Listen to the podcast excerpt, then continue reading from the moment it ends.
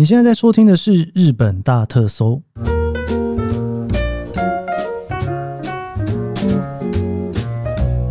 欢迎收听《日本大特搜》，我是 Kit 研究生。今天是二零二三年令和五年的十一月八号，星期三。我们这一周呢，呃，昭和时代哈，我跟研究生讨论了一下，我们这一周先停更一下，我们下个礼拜三哈会再跟大家聊昭和时代。最主要的原因是因为呢，哇。我觉得京都的枫叶再不聊，好像已经就不用聊了，对不对？因为下个礼拜呢，京都的枫叶就算是正式开跑，但我有一点点不太确定，原因是因为呢，以现在的天气的状况来讲，很有可能京都的枫叶会比往年再晚一点点哦。但这件事情呢，我觉得大家要放宽心一点点啦。原因是因为每年都会有这种状况哦，就天气忽然冷，大家就觉得哎，是不是要提早开始了？然后天气如果忽然热，大家觉得是不是就要晚一点点了？那像去年在东京市区的银杏，大家原本预估的时间，天气一稍微热哦，就说哎会不会往后一点点？结果忽然一阵风吹来一冷，哇，这个外院前的银杏就瞬间就变黄了哦。那京都的枫叶大概也会是非常类似的状况。我相信大家在京都的枫叶，如果你有打算去赏枫，或者是你曾经幻想着要去赏枫。或者是这是一直是你的口袋名单，你还在犹豫今年要不要去？我觉得你都可以稍微好好的、认真的想一下这件事情，因为或许你听完我的节目之后，明年才要去也不一定哦。我其实看了蛮多的资料，我自己在疫情之前也去赏了风几次。我一直在想说哈，就是书面的资料大家可以用看的哦，但是其实书面的资料呢，你比较难。很多啦，那个你看下去，你可能会觉得说哇一团混乱。那你如果是看一些 YouTuber 的话，他可能就会介绍几个景点哦。如果我今天在日本大特搜，我要用什么样的方式来跟大家介绍京都呢？哦，所以呢，京都的枫叶，我大概会分成，以我目前的想法了，大概可能会分成两集来介绍。今天这一集呢，我会先给大家一个稍微大一点的概念，就是如果你今天要去京都看。枫叶的话，哈，有一些你可能要稍微注意一下的交通的事情，然后到底什么时候去比较好？尤其今年呢，因为去年疫情完嘛，人可能还没有回复的这么快。今年我想啊，人应该是多到不行哈，所以我会给大家稍微一点点概念。以京都能够看枫叶的地方，或许你可以怎么安排你的时间，然后以及在交通上面，还有你要怎么去选点哦，因为点真的非常多，你不可能全部都跑。所以你可能会把自己分成两派哈，可能你是属于能跑越多越好的，另外一个就是你一边看枫叶要一边享受京都的。我觉得这两种人哦，你想一下你到底是哪一种，因为会有一点点不太一样。我预计在礼拜五的节目呢，会跟大家稍微详细一点点的去聊可能的路线哦，以及你应该要怎么享受这一个枫叶哦。有些地方人多，有些地方人少，有些地方你要早上去，有些地方你可以下午去，有些地方呢，你去那边看呢，你是为了要去看京都的老房子，有些地方你纯粹是要看很大片的枫叶哈。我觉得京都看枫叶真的是一件非常有趣的事情。我今年一直在想要不要去，因为我今年的时间有一点点被卡住。我在十八号，哎，我有点忘了，好像十八号还是十九号，我有预定。就是清水寺的夜观哦，那个是我之前信用卡我就提早订的，因为那一个才能确保我进清水寺进得去哦。我还在有一点犹豫要不要去，因为以现在的天气来讲，那个时候可能还没有完全红。哇，我跟你讲，每年哦要不要去京都看枫叶，都是我心中一个非常犹豫的事情哦。我其实有点后悔去年没去，去年人应该少很多，今年哇，可想而知人应该多到爆啊！好的，我今天来跟大家来聊一聊二零二三年京都看枫叶。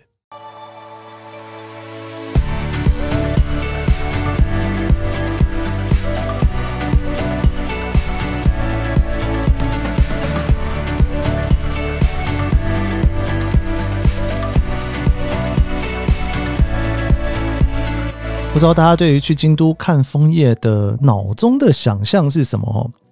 其实，在京都看枫叶呢，我大致上会把所有的可以看枫叶的景点分成五项。这五项啊，某种程度呢，也代表了可能是不一样的人去看哦。就每个人他可能喜欢的东西不太一样。但是呢，我总觉得如果你特地在这一个时间去的话，哦，这五种枫叶或许你可以找到个四种，甚至五种都看了哈。那我大概讲一下我怎么把它分类的。我不知道有没有其他人分类过，这我自己本人分类的方法哈。我先从比较小的开始讲。第一个就是呢，在京都，你如果要看枫叶，有一个我觉得你无论如何可以找一个地方看哦，就是呢，它其实是有一点古房子。然后有一点点小小的，算是寺庙吗？或者是呢，它会是某一个历史人物哦，曾经在某一个阶段的时候在那边住过一阵子的哦。这种规模通常比较小，但是它的枫叶啊，通常就会在庭院里面去种一块。你看到它的感觉会有一种，哎，我现在是在战国时代吗？我现在在一个什么地方呢？那这种比较小的地方的一个最大的缺点就是呢，如果它在市区的时候，你可能会连进都进不去。如果你真的进去之后，有的动线做的还不错，你可以呢，就是坐在房子的地方往外面看枫叶。但是有的动线没有做的这么的好的情况之下，你很容易就会，你一方面会觉得很阿杂哦，人比较多哦，那另外一方也有可能会因为人一直在往前推进，你能够停下来的时间很短。所以你没有办法静静的看枫叶，你只有办法跟着人群走，拍完一张照片就往下走哈。那这个是呢第一种哦，就是我觉得就是小小的那种寺庙的感觉，但我自己觉得还不错，可以挑一个到两个哦，因为这个有的时候也是要钱的，所以说你要衡量一下你的预算。好，预算的部分我待会后面再讲。那第二种，我觉得你可以试着去看看的哈，这个呢叫做路上的枫叶。因为其实，在京都市区有很多地方，你其实走路走一走，你就会看到枫叶哈。那最具代表性的，应该就是哲学之道了吧？哈，或者是蓝山，因为哲学之道呢，它其实这条路啊，连接了一些不同的景点，所以你为了要在每一个看枫叶的点之间移动，你必须经过哲学之道。那哲学之道旁边有种一些枫叶，甚至你也可以走进去哈。还有另外一个很典型的，你走在路上会看到，而且又很大片的，那就是蓝山。蓝山也不算是真的不小心看到了，但是你如果想要去蓝山那边，想要去看一些比较大的点的话，哦，比方说呢，像蓝山的天龙寺啦，哦，那你要去天龙寺，你无论如何，你就是会经过渡月桥。那渡月桥就有一种那种路边走过的感觉，哦，所以。第二个就是，我觉得你可以有一种路边走路的感觉。路边走路看到枫叶的好处是呢，即便路上人再多，但它就是一个公共走路的地方。你随手拿起来照个相，你随手休息一下，甚至呢，你买一个东西坐在旁边吃哦，然后往上看，尤其像渡月桥那附近哦，其实你都可以用一个最悠哉的方式去赏枫叶哦。那这是第二个。我觉得，如果你去京都看枫叶，你可以试试看的一种类型。第三个呢，就是公园。以京都来讲呢，有很多大型的公园里面都有种枫叶。你在公园里面看枫叶的感觉，跟你在古迹里面看枫叶的感觉，其实有一点点不太一样。那当然，有一些公园本身就是古迹本人，然后在古迹里面去种枫叶，通常它在种植枫叶的时候的概念。比较会是我刚刚说的某一个历史名人曾经住在那边，或者是某一个历史名人的某一个办公室。现在用办公室去讲这个词，好像有一点点把那个过去的感觉跟现在混合在一起哈。但是公园的话，大概会有两种，一种是呢，它在以前的时候就有一个很大的园区，它帮他做了造景，在造景的时候，它种了非常非常多的枫叶，所以。公园有一个好处，你人再多，那个公园只要够大，你都不会觉得在里面有一种太挤的感觉。顶多顶多就是你在入口处的时候进去可能会稍微挤一点点，但是你进去了之后，你总是可以找到一个角落好好的赏枫叶哦。所以这个第三个，以京都市区来讲，我想看哪里哦？比方说像是京都御苑啊，哦，里面就有很多的枫叶。二条城有一区种枫叶。或者是你如果往清水寺那边去走的话，圆山公园那边也有种枫叶哈。圆山公园当然是很重要的点了哈，因为它旁边呢就是八坂神社嘛。但圆山公园基本上也蛮大的，所以你走进去里面看枫叶，就是等于是公园啊哈。你会觉得比较没有这么的拥挤的感觉。好，再来第四个哦，就是看枫叶的地方，叫做名胜古迹，哈，就是最有名最有名的点。讲到京都最有名的点，大家会想到哪里啊？比方说像清水寺啦、金阁寺啦，哦，或者是高台寺啊，这个都是非常有名的点哦。然后我稍微翻了一下资料，哦，现在我发现很多资料，比方说很多杂志啊，或者是很多那种旅游书，哦，现在呢都把这个京都的看枫叶的四大景点给列出来，哦。那所谓的四大是哪里呢？我觉得大家基本上呢，已经几乎没有谈判的空间，就是大家已经几乎都觉得是这四个了，哈。那当然呢，清水寺就我刚刚讲的，它是非常非常重要的地方，因为它。除了是京都本来就很重要的景点之外，它枫叶种的又多，而且还可以夜观哈，所以清水寺绝对是以看红叶的景点里面非常重要的地方。那再来还有一个是琉璃光院哦，琉璃光院的照片，我相信大家也看过非常多次了哈。那琉璃光院稍微麻烦一点，因为它在郊区，所以你如果要去的话要特别远哈。但琉璃光院呢，我刚刚查了一下，大家今年大概也不用想了，因为整个十一月大概从十七、十八号之后一直到。十二月初开放预约的时候，基本上预约的时段都满了，所以你如果要去的话，要等到它开放预约完之后，我记得好像是十二月五号、六号之后吧，吼，可以自由进出的时候，你才有办法去。今年搞不好那时候还有枫叶哦，也不一定吼。但是琉璃光叶，我身边的人去经验都没有真的特别好，其实就是一直走路啦，然后拍个几张照片，但它是一个非常特别的景象哈，然后又有夜观。好，再来就是在比较市区一点的话，有两个哦，一个有观塘，一个东福寺啊。东福寺的话，其实离京都车站不远哦，那边其实也是一个非常漂亮看枫叶的地方哦。那永观堂更不用说了，永观堂也是有夜观的哦。我稍微查了一下，在这几个非常有名的地方哦，包括清水寺、高台寺、永观堂、哦琉璃光院、东福寺，其实都是有夜观，你可以在晚上的时间去看枫叶的这些有名的景点啊。基本上，要么你就是要网络上先预约，你没预约到就没了；又或者是说呢，其实人真的是蛮多的，所以这种比较重要的景点，我通常啊，我这样讲好了，以前在带团的时候是绝对不会去的。那个真的是你到了，你都不知道进不进得去，你怎么可能把一团带过去那边，就人挤在那边，然后你还不知道进不进得去呢？所以以前在带团的时候，基本上我都是会避开的哦。但是呢，避开之后就会去郊区的，这我下一个会讲。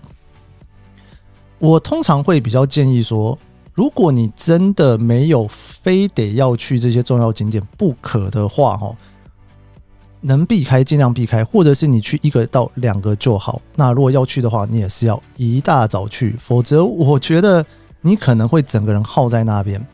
而且呢，有一些它的那种路径设计的还蛮好的，你可以避开人拍到整个景象。但是有的呢，你没有办法避得那么开哦。那你没有办法避得那么开的时候，你想要拍到整个枫叶的时候，你要在那边躲人就躲得很辛苦。我自己的经验啦，每一个地方其实都会有几个点哦，是真的你可以躲掉人的，不管人再多，你都躲得掉哈。我举例来讲，清水寺你绝对躲得掉，因为你那个地方的高台，你只要能走到第一排去，那边一整片，你就算看到人，就是前方高台小小的人而已嘛，你是绝对躲得掉人的哈。所以呢，这个我的建议比较会是说，你如果哦真的想要去看这种大点、最有名的看红叶的景点，而且它本身也是京都，你没有红叶的时候，它也是非常有名的景点的地方，挑一个到两个。那当然要看你整个去京都的时间有多长哦。好，这个是第四个哈，那我来讲第五个。第五个呢，就是所谓的郊区。郊区这个地方呢，应该说在以京都近郊来讲。其实蛮多郊区的，你到了郊区去走的好处就是呢，那边其实人真的少蛮多的，而且那边有很多那种很大片的公园，比京都市区的大片还要再稍微大片一点也不一定哦。当然，京都市区有很大片的啦，像我刚刚讲的京都御苑就很大片嘛。但是你到了郊区去呢，比方说植物园哦，那个是一个呢，我以前在带团的时候非常喜欢带的地方，也也不能说很喜欢带啦，应该说每次真的实在是太挤哈。又或者是说呢，京都市区，比方说那个时候刚好枫叶没有那么的多，那植物园哈，永远都会有一些枫叶在那边。我很喜欢去那边的，因为你就觉得很轻松、很舒服，然后你又可以看到一整片就是怎么讲呢？你又可以看到一整片就是枫叶的感觉哦。那郊区的缺点来了哈，郊区的缺点非常的显而易见，因为它是郊区嘛，你从京都市区过去可能要花个一个小时左右的时间，你才有办法到。所以说，这郊区呢，可能也会是有一些人觉得说啊，算了算了啦，我真的要去吗？我的一个地方哈。好，我刚刚讲了这五个里面呢，我刚刚有说到说，其实你如果真的要来京都看枫叶。你不想要每天都活在一个人挤人的氛围之下的话，你也没有非得要踩点不可的情况之下，你想要说，诶，我早上看看枫叶，然后我下午呢可以去走一些京都的景点哦。那么我会建议，可能每一种就挑个一个到两个。那郊区如果懒得去的话，也不见得要去了，因为你到了郊区去呢，其实也是蛮麻烦的哈，因为你的那个时间就会被隔开。但是如果你已经来京都非常多次，你没有在枫叶的这一个期间来，但其他时间你都来过很多次了。你这次来的目的就是要从早看枫叶看到晚的话，我可能会给出来的建议会是这样：就是你尽可能让那些人多的点在早上的时候去，然后你在下午的时候呢，如果你还是想看枫叶，你可以去，比方说郊区那种比较宽广的地方，或者是我刚刚讲那种大公园。里面去看枫叶，这样子的安排的情况之下，或许你可以把人稍微避开一点哦。因为我举个例子来讲哦，像这种清水寺这种那么大的地方，在疫情之前啊，其实下午人都已经多到不行，我真的很难想象今年清水寺要怎么挤进去诶，会不会已经人多到你要排队了呢？虽然它入口很大哦，清水寺我还没有碰过说人多到人进不去的状况过，但今年我就觉得有点难讲哦。或者像是我想想看哦，呃，以金阁寺来讲好了，金阁寺也算是门口算是相对大的，而且进去的那个流动的动线很好，所以或许你要去金泽寺看枫叶的话呢，你如果在一大早去，可能排队的人潮会少很多。那当然今年很难说，但你下午去的时候，可能这个排队的人潮就会多上非常多了哈。那再加上呢，你在比方说银阁寺那一区、金阁寺那一区。银阁寺应该算人比较相对少的啦，南禅寺吧，哈，南禅寺哲学之道那一区人其实应该会蛮多的。下午去的话，可能哲学之道都是人，但你如果一清早去，或许哦就不会人这么多哈。每一个详细的可能几个区块了哈，我应该会在下一集的时候一个一个稍微的跟大家带过哈。那接下来这个是我刚刚讲到的哦，区域有非常多种哈，你可以去安排一下你的上午时间、下午时间，你要怎么去做。取舍，因为我总觉得说枫叶这件事情啊，如果你从早到晚这样子每一个点都跑，那你大概就是摄影师了吧？哈，为了要去拍照片而拍哈，那为了要去拍照片而拍的话，你要当摄影师，请记得一件事情，你知道所有的摄影师都是在大门还没开之前就进去的，就在门口等的哦。哎，那你说这个时间是不是又更重要了呢？好，再来，我想要稍微讲一下交通。以京都的交通来讲呢，在疫情之前呢，就已经算是相当混乱了哈。去年呐，疫情之后啊，我觉得我去京都对于那个交通真的是没有太好的印象哈。为什么呢？先别说那个四条河园町那边的马路有多塞了，那个塞其实是会慢慢的往外面塞出去的，所以。如果你要去看这些枫叶，我的建议会是这样：以不是人很多的情况之下，通常我都会完全靠巴士移动。哪怕是在南禅寺哈，我可能 南边那边的看完之后，有点懒得把哲学之道走完，我就坐一个巴士往北边去走了哈。比方说银阁寺那边有很多个点。但是呢，其实其实那些点之间也没有说真的近到说你可以一直走哦。因京都五天下来可以走十万步吧，因为你一直走一直走，其实蛮辛苦的。但是，呃，如果说你今天是在看枫叶的时候去，我会建议你一定要尽可能尽可能的靠巴士跟电车移动完毕哦。我所以移动完毕的意思是说，你到了当下，你到了那一个地方去，你不要再。搭公车去挤了，有的时候你是挤不上去，有的时候是你挤上去之后就不会动哦。还有一件非常重要的事情是，尽量避免在市区的地方。我所谓的市区就是呢，可能北边到京都市役所那附近哦，然后南边呢到河园町那附近哦，这一块最热闹的地方不要上公车。而且你知道，有的时候你去查那一个公车，你会发现那个公车 要经过那边，你知道吗？所以说清水寺那边可能还没有那么塞。你为了要到京都市役所那边，结果你坐上了一班会经过四条园丁的，哇，你就卡在那个地方了，然后你就动不了，然后你再等着他这个车子离开之后，再慢慢往北边走。所以我会建议你，如果能够坐电车的地方，尽量靠电车移动。如果实在是不能靠电车移动的地方，你去找好那一个巴士之后，到了那边，你尽可能的用脚去走哦，你不要再用巴士一直去移动，巴士真的。人又挤，然后有的时候呢，你路上也会挤哦。尽可能的去把你的时间安排稍微的可以充裕一点点。我举个例子来讲，像我自己在逛京都的时候，如果人真的不是很多，我或许呢清水寺我就直接坐公车坐到清水道了。但是如果人真的很多的时候，我就不会做这件事情。我或许我就会直接从。